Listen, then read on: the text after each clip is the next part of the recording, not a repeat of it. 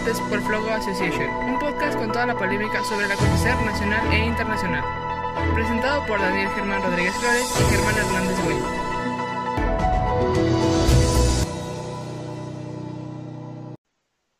Hola, ¿qué tal? Buenos días, buenas tardes, buenas noches, mis estimados. Estamos aquí en un nuevo episodio de Debates por Flogo. ¿Cómo está mi estimadísimo amigo Germán Hernández Goñi? Muy bien, licenciado, un gusto saludarlo y ya estamos acá, ya nos podemos ver por fin. Por fin, como ustedes lo pidieron, mis estimados, vamos a estar por primera vez en YouTube.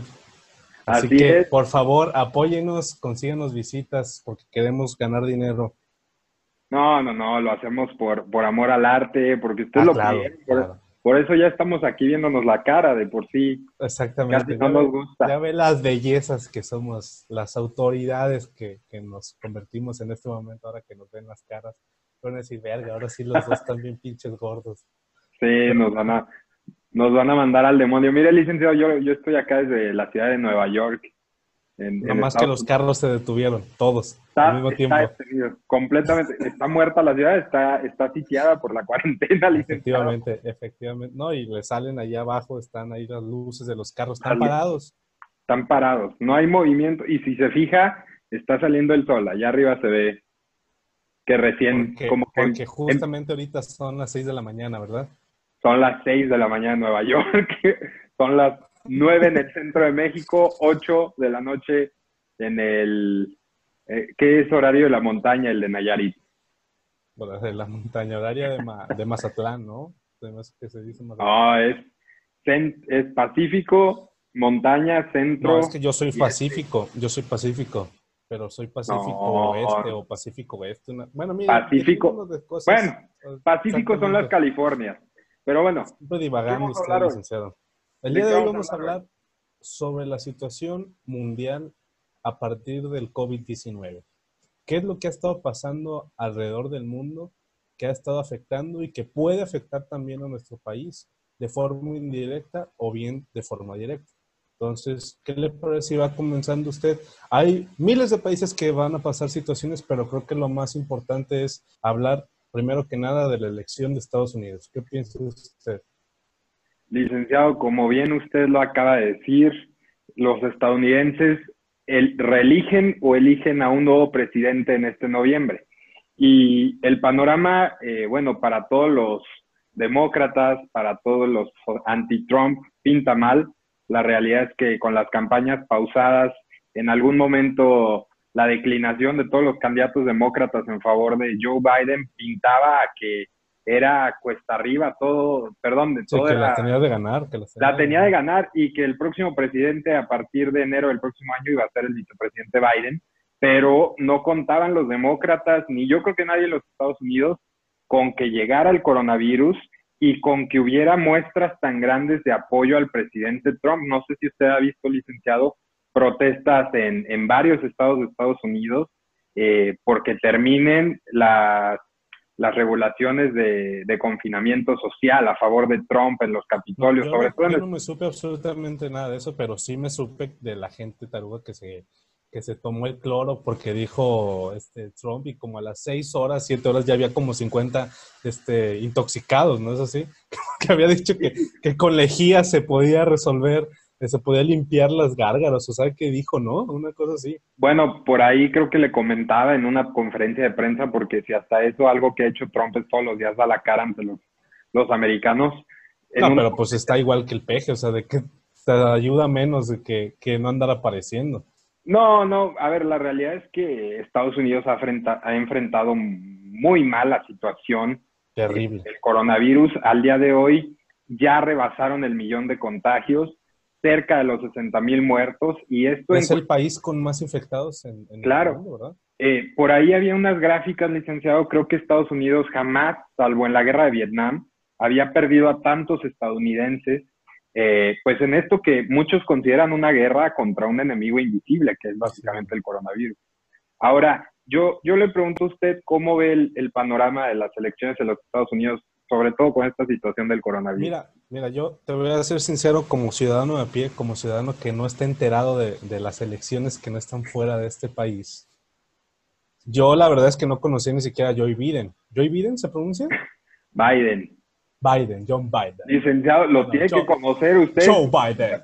Pues mira, no, a ver, yo soy demócrata, yo soy demócrata, pero la verdad es que, a ah, ver, los vicepresidentes, los vicepresidentes. ¿Cómo demócrata? Yo soy demócrata, toda la vida he sido demócrata. Es una ridiculez que tú, siendo mexicano, seas, seas este, ¿cómo se llama? ¿Del elefante? Republicano. No, republicano, no, no. republicano. No, pero soy congruente. Los demócratas es el equivalente a la izquierda aquí en México es una izquierda moderada, es una izquierda, es casi un centro. A ver, ¿cuándo ha sido tan radical Obama? ¿Cuándo fue radical Clinton? Clinton fue justamente el que inició el, NAFTA. Por eso, no, no, no, es que ellos aplican eh, la de soy liberal económicamente, soy eh, liberal en lo económico, pero... Y liberal en lo social. También, o sea, digo, la verdad es que han sido muy congruentes con, con, las posturas que han hecho. Ok, usted es demócrata, aquí para todo el público conocedor. Y, siendo un demócrata, y siendo, un demócrata, yo no conocía hasta hace un día o dos a Joe Biden. Yo, yo. Según eso, es, era el vicepresidente de Estados Unidos en los tiempos de Barack Obama. Dicen que. Así, ah, yo no, yo no, yo no confirmo, yo no confirmo porque yo ahorita no. Yo no, sé. Sí, no, no.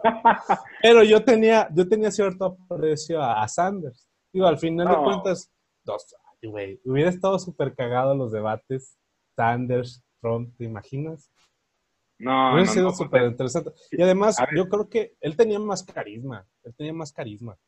No, no, no. Lo, lo que tenía Sanders era que lo apoyaban muchos jóvenes, eh, el movimiento juvenil de demócratas que está a favor de la legalización de las drogas en todo Estados Unidos, de la despenalización del aborto, de la pues lo hay, ¿eh? del matrimonio igualitario. Y esa es una base muy fuerte que crece en los Estados Unidos. Pero la realidad es que, eh, como en todos los países, los jóvenes, inclusive en Estados Unidos, que es un país de primer mundo, los jóvenes no se involucran mucho en la cuestión política. Y al final Trump tiene todo el apoyo de las bases cristianas, católicas y conservadoras, y, que es gente que, sale a defender a capa y espada que Trump permanezca en la presidencia. Bueno, pues mira, de todos modos, yo creo que la falta de, Joe Biden con el carisma que tiene, a mí se me figura mucho a Dick Cheney. no, Dick Cheney, no, bueno, pues es que al final de cuentas, yo jamás lo había escuchado decir un, un discurso, un, o algo parecido. En los debates, de hecho, yo creo que no tuvo ni luces. A mí me hubiera gustado más que hubiera quedado Clinton. Y es que el problema está en que no tienen ventaja ahorita exactamente. Y es lo que pasa. Cuando hay eh, candidatos que son muy tecnócratas, pero que no tienen carisma, prácticamente se mantiene la continuidad. Es lo mismo que pasó aquí. Digo, este, Anaya podrá haber sido muy buen tecnócrata. Este, Mita habrá sido muy buen tecnócrata. Y, y ser una persona que yo a los dos los respeto mucho pero no tenían carisma. No tenían carisma. Y eso fue lo que los agotó. Al final, pero a ver, las, usted, las elecciones no trata de eso. Usted ve carisma en Trump, entonces, tú ves carisma en Trump, ¿lo consideras un candidato carismático? Claro que es sido carismático, independientemente de que, de que no congenie con los ideales que él tiene o que, o que mucha gente lo desprecia, al final de cuentas es una persona que causa polémica y que causa de qué hablar hizo prácticamente ser carismático. Además, una persona que lo sigue muchísimo. no, claro. o sea, al final de cuentas, hubo 50 cabrones que se intoxicaron por él. O, sea. Es, es, impresionante lo que Trump ha generado en los Estados Unidos. Eh, el, recién hace unos días estaba viendo, no sé si ha visto la película del infiltrado del Ku Klux Klan, que sale no, no, Bueno, desde esa película que aborda el tema de, cuando el Ku Klux Klan estaba en su auge, eh, mencionaban mucho y mencionaba el, líder del Ku Klux Klan, el, mago mayor, eh, que no recuerdo el nombre, él mencionaba, esperamos que un día llegue un político que su eslogan sea America First. Y al día de hoy, el presidente de los Estados Unidos, su eslogan principal y, y lo más importante para él es América primero, y ahí después veremos qué pasa con los demás. Lo que es una realidad es que le está restando mucha credibilidad a Trump el manejo de la crisis del coronavirus. Eh, ya se conflictó con el gobernador de Nueva York, con Andrew Cuomo, ya se conflictó inclusive con gobernadores de su propio partido, el gobernador de Texas, eh, el gobernador de California, que hace un llamado a que no atiendan las indicaciones de Trump, sino que hagan caso a las indicaciones de las autoridades. Por ejemplo, yo, lo, yo lo que nunca comprendí es que, ¿por qué siguieron el modelo británico? O sea, al final de cuentas, no se dieron cuenta de que hasta la reina Isabel se infectó. Es, era ridículo pensar que un virus, no, es que a ver, no, no, es que era ridículo pensar que un virus iba, iba a, no hacer absolutamente nada y que iba a continuar según lo, lo, lo, que ellos imaginaban, decía, ah, bueno, vamos a controlar a las personas, pero lo que ellos no contemplaron es que cada, cada persona infectada infectaba a ocho más. Y para detectar a esas ocho personas, pues iba a estar de una forma imposible. O sea, al final de cuentas es un tema exponencial. Y a mí se me decía ridículo que dijeran, bueno, vamos a seguir y no vamos a establecer una cuarentena en la cual se, se suspenden todas las labores porque al final de cuentas fue lo que pasó y ahorita estamos viendo los resultados. claro. Estados Unidos e Inglaterra son países gravemente infectados. Claro. Al final lo que está pasando, y, yo le pregunto, yo te pregunto a ti, yo creo que ningún político, ningún gobierno occidental mm, vio lo que se podía venir. O sea, yo siento que los gobiernos, a ver, fue, fue generalizado. A ver, los italianos no la veían venir, los españoles no la veían venir, los británicos, los franceses, los alemanes, los americanos, los canadienses, los mexicanos, los brasileños. O sea, yo creo que no creyeron que fuera a llegar a tanto y que el virus fuera a llegar a tener tal grado de letalidad. Y ahora, súmele que seguramente los chinos están ocultando cifras reales. No, espérate, porque como Qué bueno que comentas eso qué bueno que comentas eso. Yo creo que nadie estaba preparado porque no hubo una verdadera alarma por parte de la OMS. Y, eso ya lo había investigado un poco y tiene mucho que ver con la persona que ahorita está al mando. No recuerdo el nombre del presidente actual de la, de la OMS, pero es una persona que proviene de África. África, como tú sabes, es un país que, que bueno, más bien es un continente, perdón, perdón, es un continente que ha estado eh, muy influenciado por, la política china. Entonces, se cree que hubo unas conexiones entre la OMS y China para que se pudiera dar a cabo la, situación de que se estaba ocultando la realidad del virus. Entonces, a mí se me hace inconcebible que la OMS, a pesar de estar a mediados de enero, no canceló en absoluto y no solicitó a China que cancelaran todos los vuelos a su país. O sea, no cerró fronteras China nunca. La realidad cerró, Wuhan, cerró, cerraron los, los, los estados este, cercanos, pero al final de cuentas no hubo nada que, que les pudiera decir, ¿sabes qué? Vamos a cerrar las fronteras para que al menos se conserve el virus de ese lado. Porque así lo hicieron en África con el ébola.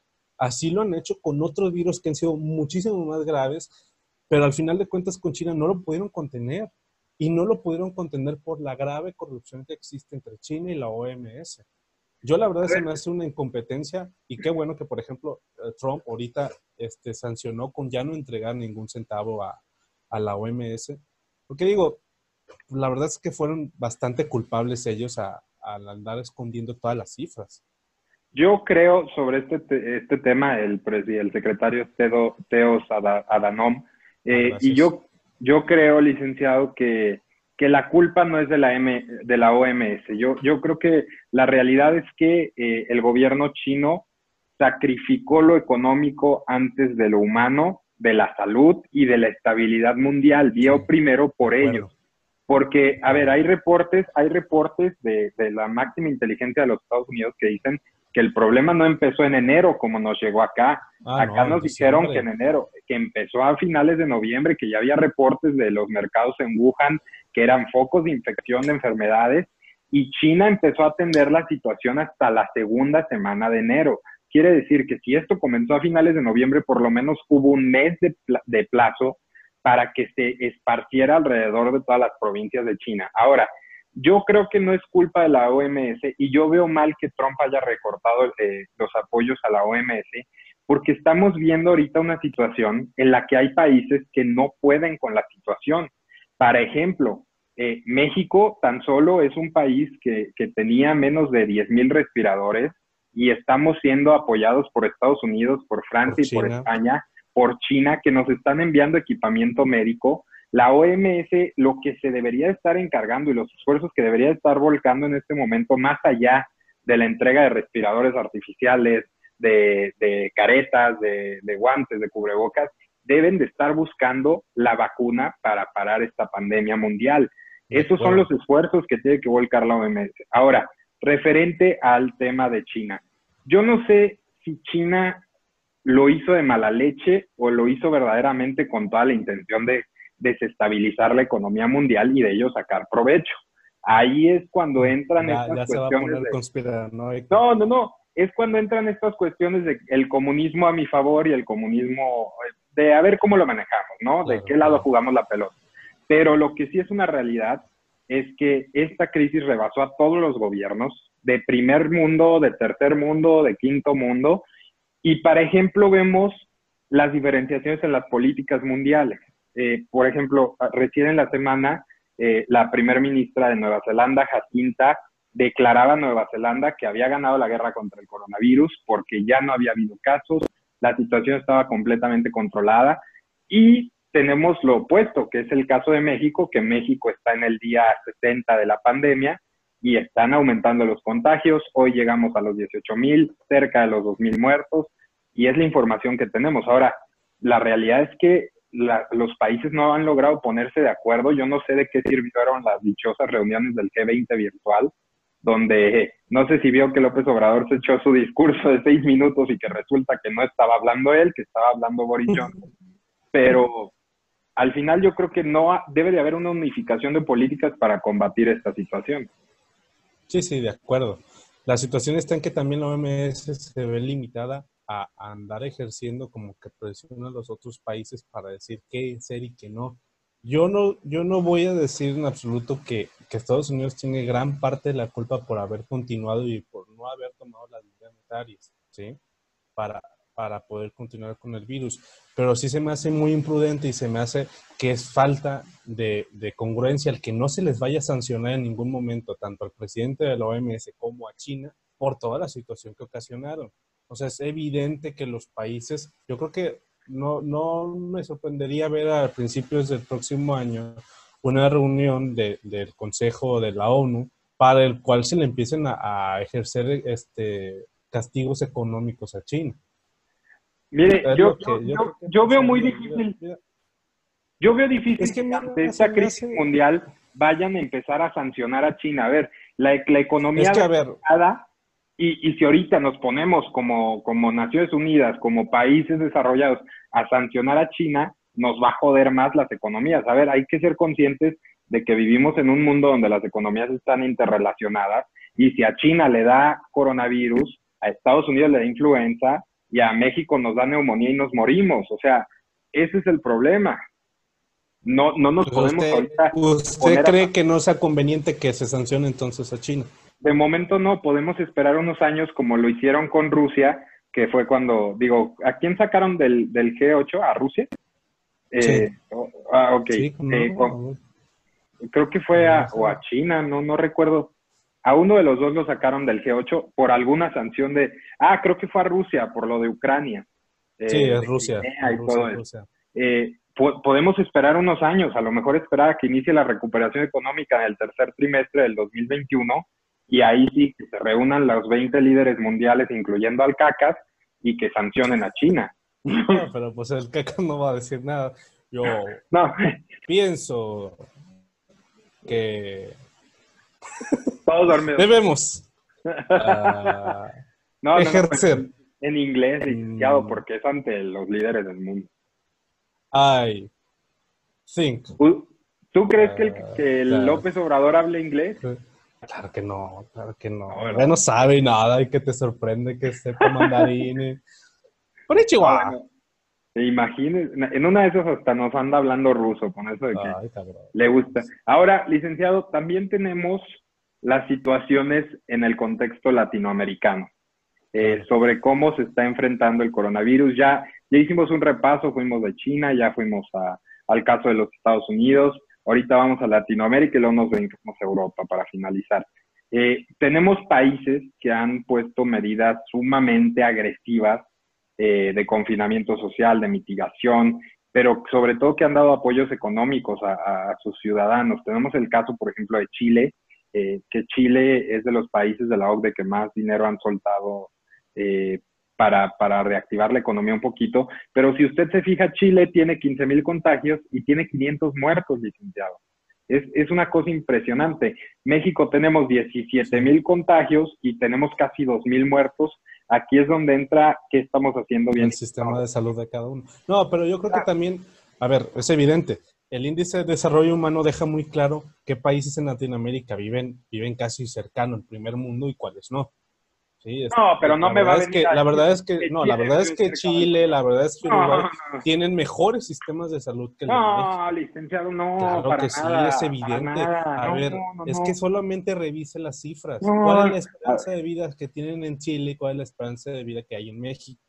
Por eso, pero el problema que existe, somos muchos, sí, y eso puede ayudar a compensar un poco a que, a que las cifras como que no calen un poco más. Pero la verdad es que allá los sistemas, la educación es muchísimo mejor. O sea, tienen, la, tienen la infraestructura necesaria como para, que, como para que se pueda distribuir, por ejemplo, la riqueza y como para que el gobierno tenga el dinero suficiente como para poder este, dividirlo. No, bueno. Ya, ya vino el licenciado a decirnos que Chile es un paraíso, que Chile es primer mundo, que Chile no es Oiga, es que usted está como Trump, usted está como Trump, no, no acepta, ya piensa que todos para abajo son igual. No, a ver, hay que ser De Ecuador para abajo no, son pobres. de Ecuador, de México para abajo y la mitad de México, de Guanajuato para abajo ahí, ya desde ahí ya vamos. Oiga, tenemos, tenemos un oyente de, de Colombia y está haciendo eso, ¿qué pasó?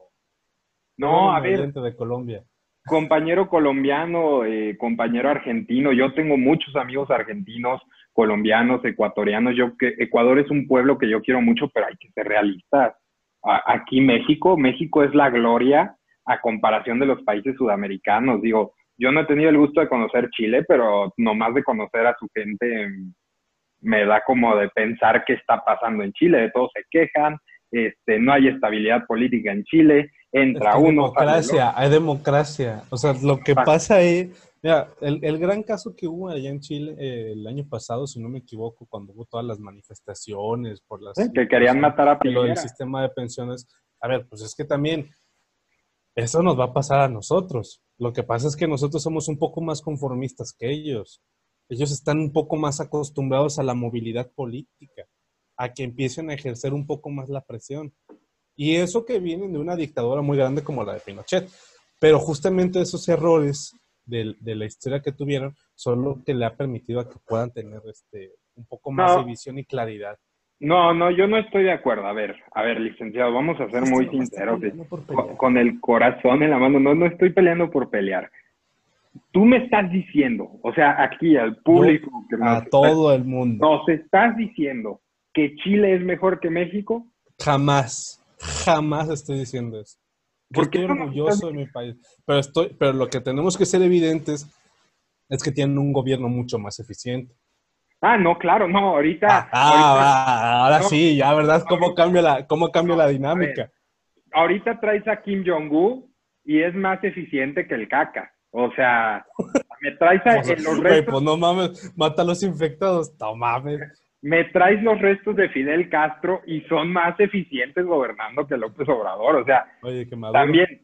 Y que más, no, no, no, ahorita, no, no, no, ni le digo, mire, me da coraje. No, Maduro, es peorcito, Maduro es peorcito que Andrés Manuel, ¿no cree?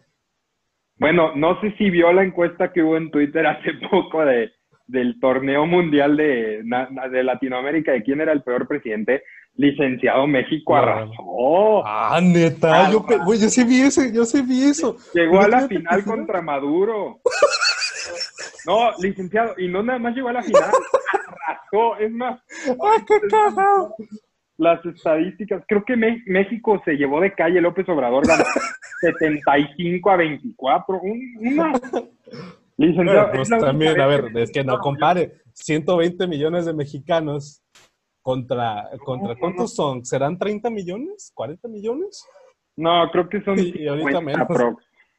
No, bueno, y ahorita póngale, póngale licenciado que sean 25 millones ahí, 25 millones afuera de la cárcel. Ah, bueno. Mire, por aquí, aquí está, mire nada más. La encuesta la hizo arroba Agustín Tonetti, es un, es un estudiante argentino de, de, Relaciones Internacionales y hizo la encuesta.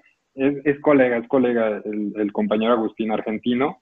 Fíjese, aquí le voy a dar los resultados de cómo, cómo ganamos. Oye, primera vez que ganamos, no, ganamos, el Mundial, no ganamos la Copa América, pero... Pero ¿qué tal el peor presidente? El concurso de dictadores.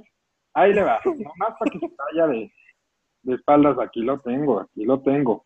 Con el 70% de los votos en una final récord, con más de 350 mil votos, el nuevo campeón latinoamericano al peor presidente es López Obrador. Felicidades a México, gracias a los casi 3 millones de personas que participaron en América Latina. Fuera el socialismo. Y nos adjunta esta maravillosa imagen de López Gatel y López Obrador cargando la Copa del Mundo. Se la enseño, licenciado.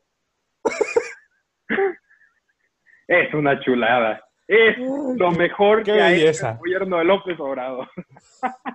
Ah, bueno, pues, pero de todos modos, ¿en qué estábamos, licenciado? Porque ya usted me confunde con sus... Por ahí estábamos hablando, licenciado, de eh, las cuestiones latinoamericanas y, quiero, quiero preguntarle, ahorita estamos abordando temas de todos, somos un, un smoothie, son, sí, ahí le juntamos, le echamos de todo. Eh, está ahorita muy debatida el combate del presidente Bukele de El Salvador contra las maras salvatruchas, contra las bandas.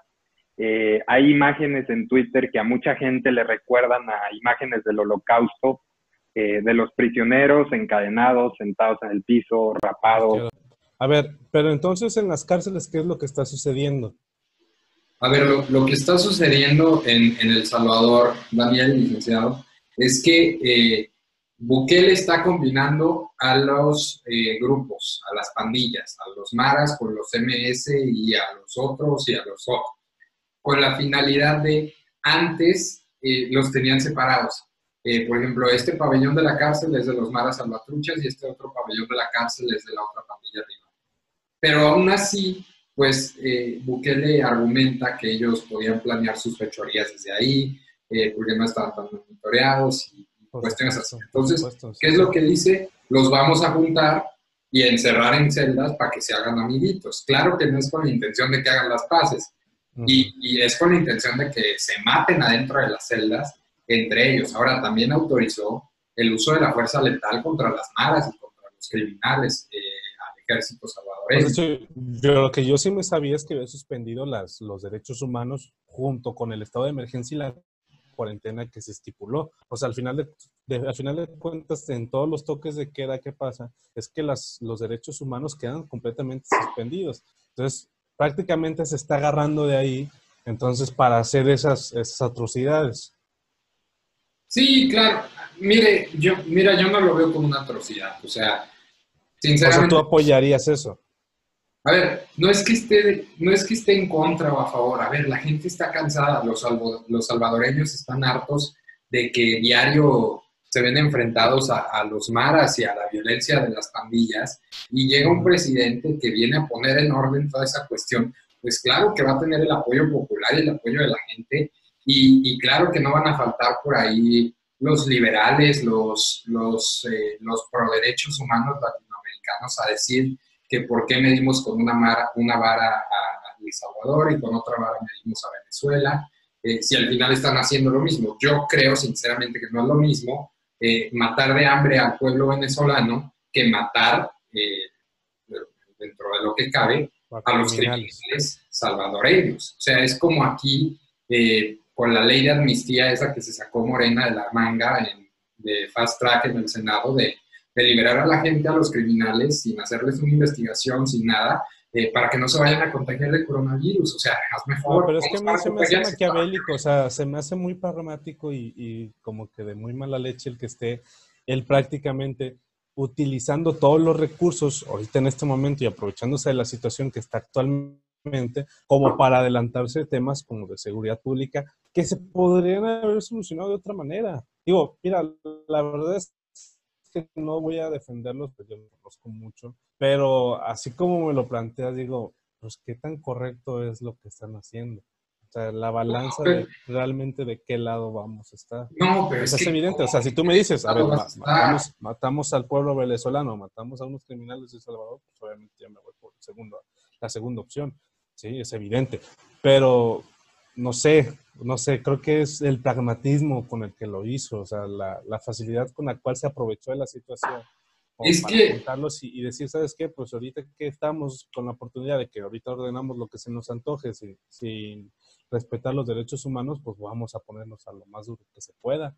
Bueno, al final, situaciones extraordinarias requieren medidas extraordinarias. O sea, ya quisiéramos que en México llegara alguien aquí o sea, no estoy, yo no soy partidario de Bukele, ni mucho menos a mí la realidad es que Bukele no me agrada. Este, pero bueno, o sea, si aquí llegara alguien que te dice, vamos a ir a por todos los criminales y, hasta donde tope, pues mira, pero no pasa. Y, y, adiós a toda esa gente que hay los derechos humanos y hay son humanos antes que criminales. Pues sí, pero esa gente no pensó en los demás antes de matar, de violar, de descuartizar, de vender drogas. O sea, al final creo que eh, están pagando el precio de los crímenes que han cometido.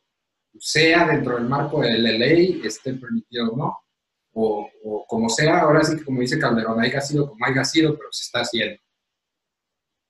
Mire, pues yo no soy tan partidario de esa idea, pero pues obviamente hay un mar de diferencia que luego eso lo vamos a poder discutir este, tranquilamente en un tema. Es que tú, tú eres esos eh, persinados de los derechos humanos. Y de los soy, soy cenista, soy, soy, mire, estudio desarrollo humano, yo tengo que apoyar a que la humanidad crezca del lado positivo, no andarse matando entre ustedes. No, no, no. Eh, ya después fuera de cámara le digo lo que es. Aquí no se lo voy a decir, licenciado. Pero ya sabe. Porque, porque no nos monetiza YouTube, no por otra cosa. le mando un besito, pero usted ya sabe. No, no, porque luego nuestro público eh, conocedor no, va a querer seguir escuchando a alguien tan, de esta envergadura como yo. O sea, ah, claro. Eminencia, por favor. El rey de Asturias. O el conde, ¿no? El conde de Asturias. El conde, el conde, el conde. Es que... Bueno, y hablando de Asturias, a ver, ¿cómo va la situación en España, en Italia, en Francia, ah, en Inglaterra? A ver, en mi querida España, la madre patria, eh, va mejorando la situación. Eh, sí va mejorando. Eh, de a poco empiezan a volver a la normalidad, están con este escalamiento de, de regreso a la, a la cotidianeidad. Eh, pero eh, fue sumamente golpeado España, más de 20.000 muertos, eh, casi 80.000 contagios. al día sigue habiendo contagios y sigue habiendo muertos, pero ya no en las cantidades que las hubo hace algunas semanas. la verdad es que España está viendo la luz al final del túnel. Ahora, ¿qué, qué es el problema? El problema es la cuestión política que se le avecina a Pedro Sánchez. Pedro Sánchez, recordemos que llega a la Moncloa con eh, pues un golpe de Estado eh, dentro del marco constitucional español, eh, que para mucha gente fue un auténtico golpe de Estado que generar que dimitiera Rajoy, y para él quedarse porque él ya estaba encaprichado por ser presidente del gobierno. y se le, viene, se le viene un hecatombe. ¿Por qué se están uniendo el Partido Popular? Se están uniendo Ciudadanos, se está uniendo el Partido Vox para convocar a un movimiento nacional de, de concordia le llaman para solicitar nuevas elecciones por el mal manejo que consideran Pedro Sánchez dio a la, a la crisis del coronavirus. ¿Por qué mal manejo? Porque se dice ahí que las cifras a lo mejor no cuadran, que son más, que se tardaron en reaccionar, que trajeron test eh, echados a perder de China, eh, que no funcionaron, hicieron test a la aventón y a la mera hora no eran. Entonces, se le vienen problemas a Pedro Sánchez y yo no sé hasta qué punto pueda eh, el presidente del gobierno. No, yo también soy partidario de la idea de que va a haber muchos gobiernos que van a cambiar este, a, nuestros presidentes, a los presidentes del mundo, a jefes de gobierno. Es evidente que también en Inglaterra, en cuanto suceda esta situación, van a sacar de golpe al primer ministro.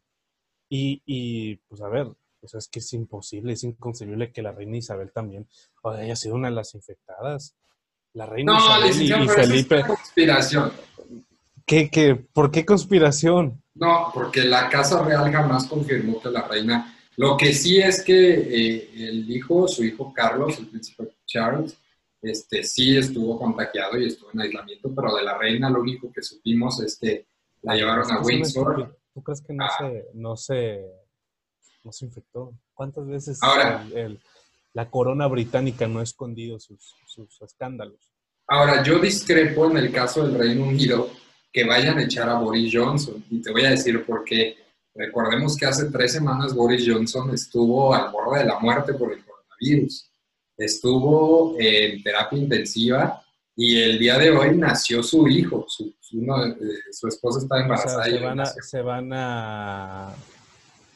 ¿Cómo se dice? Se les va a blandir el corazón un poco. Claro, y, y te voy a decir por qué los ingleses se dejan ir mucho por los tabloides, los famosos tabloides británicos, eh, muy, muy de farándula, del gossip. Y, y, pues bueno, es la historia perfecta. Soy el primer ministro, eh, me enfermo, casi me muero, renazo, del, resurjo de las cenizas y, Y a los- también una hija. nace Ah. mi, mi pequeño, mi pequeña. Pues ni que fuera Digo, Black Mirror. primer ministro, pero está mejor esa historia que la de Peña Nieto y la gaviota, licenciado. Oye, ¿qué habrá pasado con Peña Nieto? ¿Se habrá infectado? No, no creo. Yo, yo creo que ahorita, no sé, yo extraño. Ha de estar- pero ya Ha, eso- ha de estar tranquilo en, en Sí. su palacio allá en España. No, ha de estar ahí en su casita en, en Madrid. Tlajomulco, ahí en, en el Estado de México. Oh, no, uh, no tiene idea. No, dicen, oye, puta, de la que me salvé a decir qué bueno que... Sí, no, mames. Sí, sí, sí. No, la verdad, un saludo a Peña Nieto, a sus hijas, a su hijo, yo los quiero mucho a todos. Pues bueno, yo creo que es tiempo ya de, de cerrar, de quedar con nuestras conclusiones. Me dio mucho gusto estar con usted el día de hoy y que pudiera explicarnos un poco sobre el tema internacional que ha Como pasado. siempre. que no- como siempre, licenciado, pues uno que, que humildemente sabe de los temas, pues viene a dar cátedra a aquellos que no los conocen. Claro, Eh, en este caso usted, que uno incompetente. Me encanta, me encanta su porte de, de- de maestro de universidad ahí, con sus diplomas atrás, y Profesor universitario. de casquete y todo, una maravilla usted, usted es una Es que maravilla. iba a ser streamer del pedo, es que pues me salió mal, me fui a la universidad. Oye, el peor es que te conocí y estábamos haciendo esta tarugada, pero bueno, este, no, pues eh, un gusto haber estado con ustedes, ojalá que no se hayan aburrido de tanto hablamos, porque ¿cuánto nos aventamos? Como una hora. Pues yo creo que una hora, yo creo que una Este, hora. si, no, si no es que más. Hace más La ventaja es que, bueno, ahora ya nos van a poder ver en las dos, ver y escucharnos plataformas. en las dos plataformas, vamos a estar en YouTube una vez a la semana, Eh, creo que los viernes, los viernes, licenciado. Sí, sí, los, Los viernes, viernes. todos los viernes en la noche. ya está el episodio en nuestro canal y también vamos a estar en, en el podcast habitual de, Flogo Corporation Friends Entertainment Company and more. Y, y sabe qué tantas cosas más. More and much more. Much. este, licenciado, a ver, eh, pues vamos a darle como un, un preview, un sneak peek a nuestros seguidores. ¿Qué se viene para Flow? ¿Qué va a pasar? ¿Usted se va a volver más serio? Eh, Vamos a procurar, Mire, no, vamos a procurar que ya no digamos tantas groserías. La verdad es que yo era No, fanático. yo no las digo. Ah, no, claro que sí. Lo que pasa es que es muy... Hace mucho de santo aquí. Pero la verdad es que es el... Bueno, yo, yo voy a decir que eras el, la J mayor. Pero, Ándale. Pero no. Caray, hay no, que man. mantener, hay que mantener este, la clase aquí. Y la verdad es que queremos que nos moneticen en YouTube, entonces, pues obviamente tenemos que cuidar nuestras palabras, tenemos que mantener una estructura un poco más deporte y como ya nos van a ver las caras, pues obviamente ya hay que mantener una postura más seriezona. Sí, no, porque, a ver, No, es- pero lo que viene, yo creo que, yo creo que vamos a empezar a hablar ahorita ya que estamos ante la situación de, del coronavirus y que es evidente que solamente vamos a, a tener noticias relacionadas a eso. Yo creo que es necesario regresar y empezar a, a, a vislumbrar lo que va a pasar el próximo año. Ya el próximo año hay elecciones, hay que ver cuáles son los, los próximos candidatos, lo que se aproxima y, y entonces pues ver qué, qué continúa. Sí, y, y podemos abundar más sobre el tema político en los Estados Unidos y, y otras cuestiones. Y licenciado, estoy acá. Este está en el teléfono. A ver, dígame.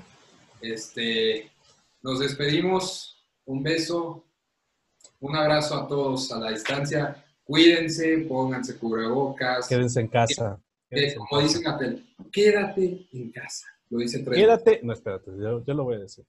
Quédate en casa. Quédate en casa.